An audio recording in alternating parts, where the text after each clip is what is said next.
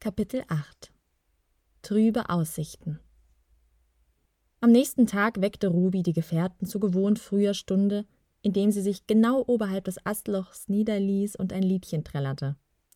Widerwillig gruben sich die sechs Kobolde aus ihren Moosbetten, gähnten gemeinschaftlich und machten sich daran, ihre Sachen zusammenzupacken.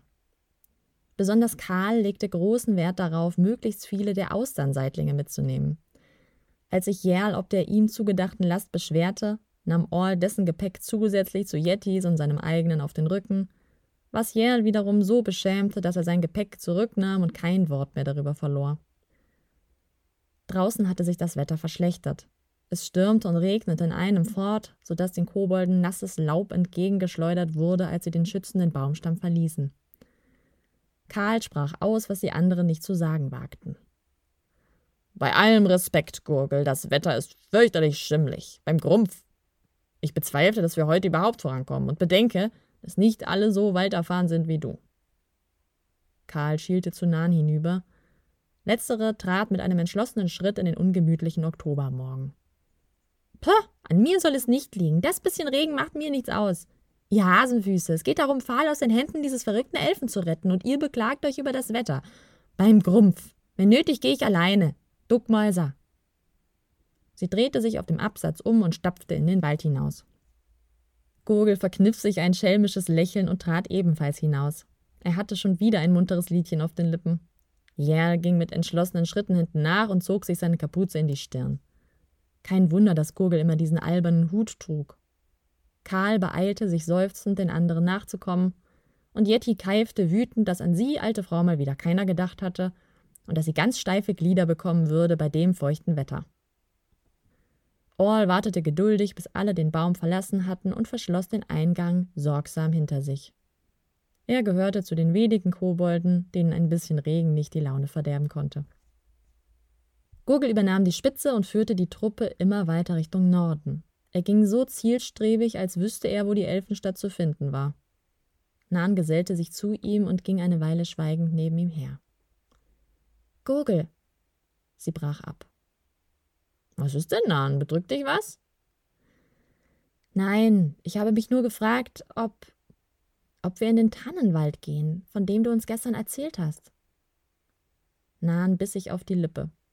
Gurgel lief schweigend weiter, den Blick in den Wald vor ihnen gerichtet. Hast du Angst? Nan schluckte. Na ja, was machen wir, wenn das wieder passiert und wenn diesmal kein weißes Licht auftaucht, um uns zu retten? Gogel sah Nan von der Seite an. Ich weiß es nicht, aber es ist der einzige Anhaltspunkt, den ich habe. Der Wind riss ihm beinahe den großen Schlapphut vom Kopf. Er zog ihn tiefer herunter und Nan tat es ihm gleich. Als sein Blick sie das nächste Mal streifte, lag zum ersten Mal seit Tagen wieder ein kleines Funkeln darin. Nein, du bist eine tapfere junge Frau. Ich bin stolz auf dich. Ich verspreche dir, dass wir alles Koboldmögliche tun werden, um Pfahl da rauszuholen. Und wenn nötig, noch mehr. Seine Züge verhärteten sich. Wäre ich nicht gewesen, dann wären wir jetzt alle glücklich und trocken in Baldheim und würden das Hochzeitspaar ärgern. Dieses Mal legte Nahen ihre schmale Koboldhand auf Gurgels Oberarm. Mach dir keine Vorwürfe, Gurgel, du wolltest nur ihr Bestes. Plötzlich erinnerte sie sich an das, was Bald in jener schicksalhaften Nacht zu Gurgel gesagt hatte. Gurgel, darf ich dich mal was Persönliches fragen? Immer, Nan. Bald meinte, du wolltest jemand Bestimmten erreichen, mit deinem Zauberkästchen. Wen? Gurgels Blick wurde hart wie Eis, was Nan erschreckte. Sie kannte den lustigen Zeitgenossen nur von seinen ruhigen Zeiten in Baldheim und hatte ihn noch nie so gesehen. Schon die letzten Tage hatte Gurgel ein Gesicht gezeigt, das sie nicht kannte.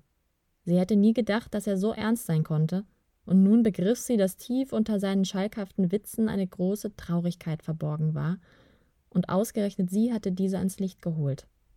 Sie wollte sich schon entschuldigen, da sah sie, dass sein Blick wieder weicher geworden war, aber Gurgel sah plötzlich sehr müde aus, beinahe alt, und das bei seinen gerade mal 58 Jahren. Das ist eine lange Geschichte, Nan, seufzte Gurgel schließlich. Nahen lächelte ihm aufmunternd und wie sie hoffte, tröstend zu.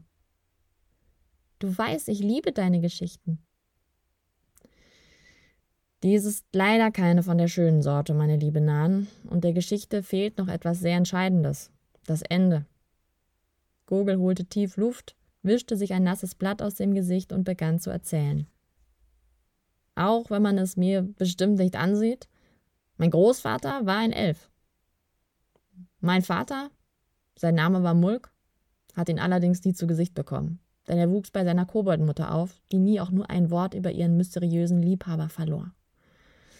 Sie wohnten weit entfernt von hier, in einem Baum, weit weg vom Zentrum des Waldes.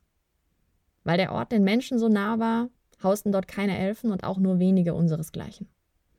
So kam es, dass mein Vater bis zu seinem 30. Lebensjahr nur unter Kobolden lebte und sich schließlich früh eine Koboldin zur Frau nahm. Meine Mutter Seda. Nan sah, wie Gurgels Hand sich um den Wanderstock krallte, bis die Knöchel weiß wurden, doch seine Stimme blieb ganz ruhig. Da die Menschensiedlungen nicht fern waren, trug es sich so zu, dass sie den Baum der Familie und ein beträchtliches Waldstück abholzten und mein Vater samt seiner Frau fliehen musste. Je weiter sie in den Wald vordrangen, desto öfter stießen sie auf Elfenvolk, und Mulk begriff bald, dass auch er Elfenblut in sich tragen musste, denn er erkannte vieles an ihnen wieder, was ihn immer von den anderen Kobolden unterschieden hatte.